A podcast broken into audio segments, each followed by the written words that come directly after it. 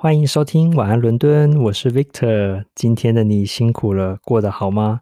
哦，伦敦的秋天很冷哦，那希望呢你呢也要注意保暖，包注意身体。一下子哦，中秋节就已经在前后了，所以呢时间过得真的很快，一年咻一下就过去了。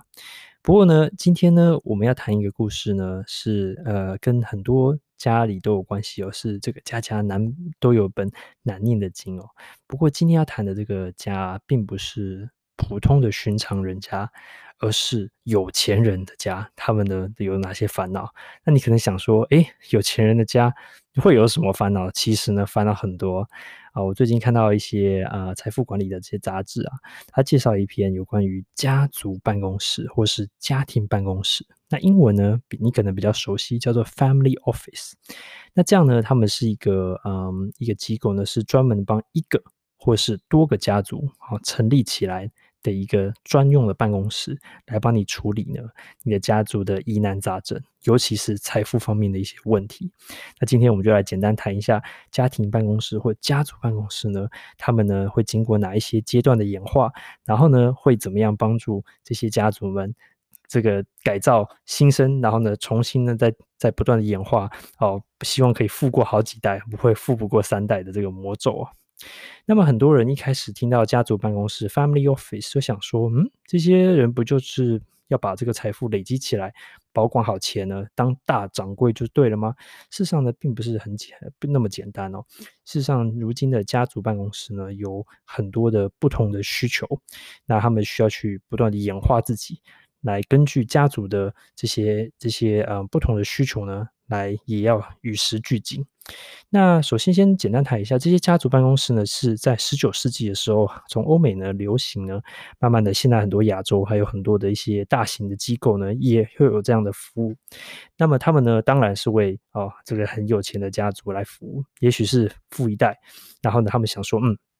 可不可以把这个钱呢传给第二代、第三代，一直代代相传下去？但事实上呢，这个任务听起来简单，却是很困难的。因为呢，这个就跟家族的演化史有关系哦。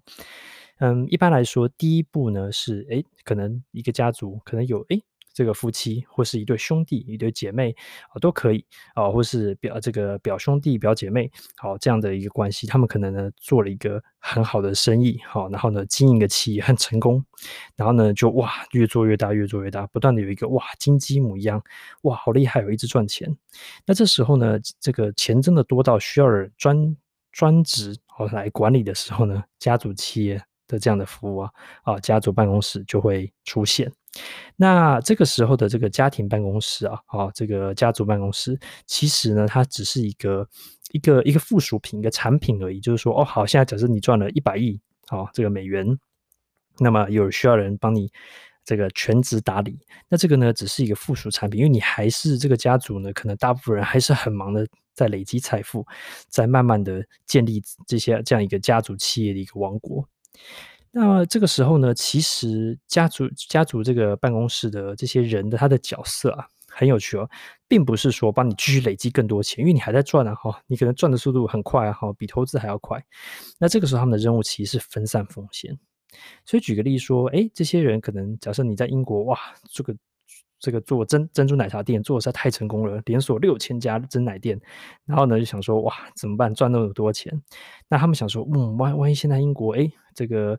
呃景气不好啊，或是有什么诶什么样的变动，那可能呢把所有的。这个鸡蛋啊，放在同一个篮子里面是很危险的，所以他们这些家族办公室的人，就是帮你分散风险。比如说，哎，要不要把一些钱呢，哦，投资在德国啊，也许投投资在远东啊，不同的一些国家，让你呢不要鸡蛋放在同一个笼子里面。所以我常常开玩笑说，这是一个篮子的一个阶段哦，就是分散，好，把很多的蛋放在很多不同的篮子里面，篮子篮子呢放得越远越好，让你呢可以。呃，不用担心，呃，辛苦的这些赚来的钱呢，会一下子全砸了，这样子。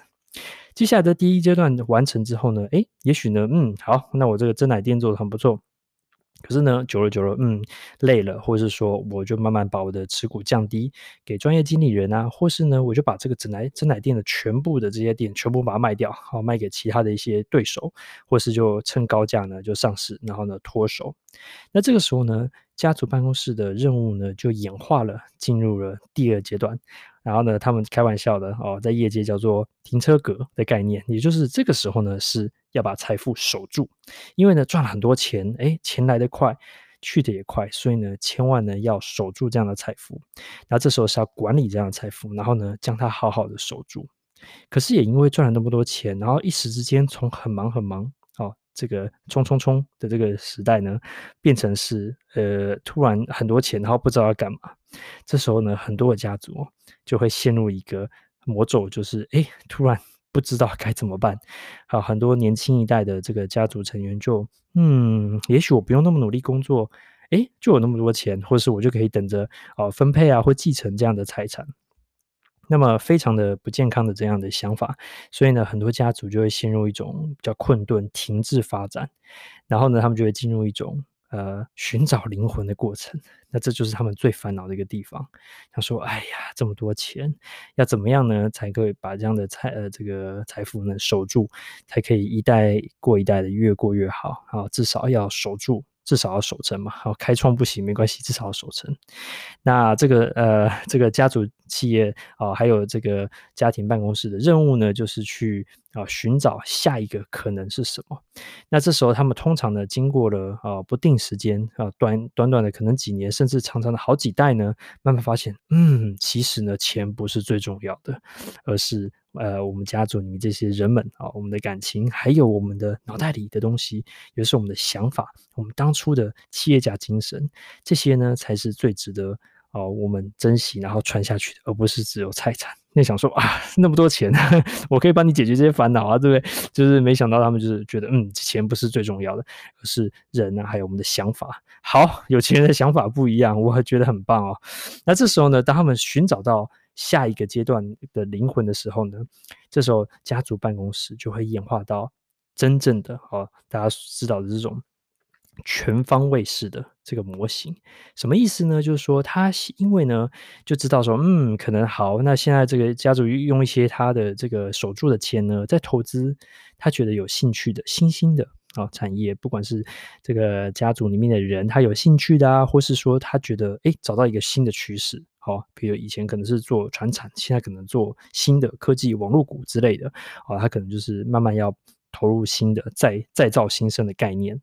那家族办公室当然呢，要帮他们哦，帮他们去寻找这样的标的，继续管理他们的财产，同时呢，也很多的。家族办公室呢，也呢肩负着基金会的角色，啊，把一些啊他们的一些好的这些嗯财富呢，也可以适度的分配出去，帮助他们觉得有意义的事情。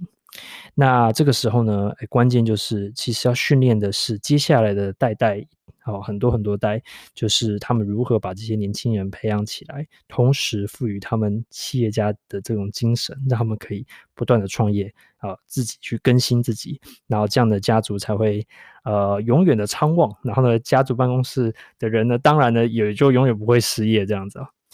所以呢，今天听完啊、这个三个好、家族办公室的阶这个阶段，然后第一哦篮子阶段，分散风险，把蛋。分开来，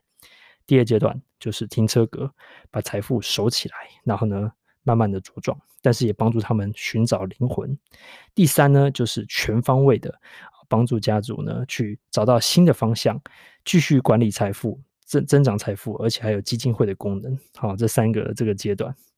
那么，哎，我知道，也许呢，你可能也会赚很多钱哦，所以呢，也可能需要家族办公室。好，所以记得呢，哦，如果哪天呢，呃，赚了很多钱，或是中乐透呢，哦，记得可以找这些家族，嗯，办公室的人一起呢，来帮你服务。同时，如果说，哎，你赚了一些钱，但是又不够自己请一个家族办公室的话，现在也有所谓的 multi 呃 family office，就是说你可以跟几个有钱人一起联合来请一些人来帮共同打理。哦，这也是可以一个，就有钱人还是想要省钱，哦，钱越多越好，这样子。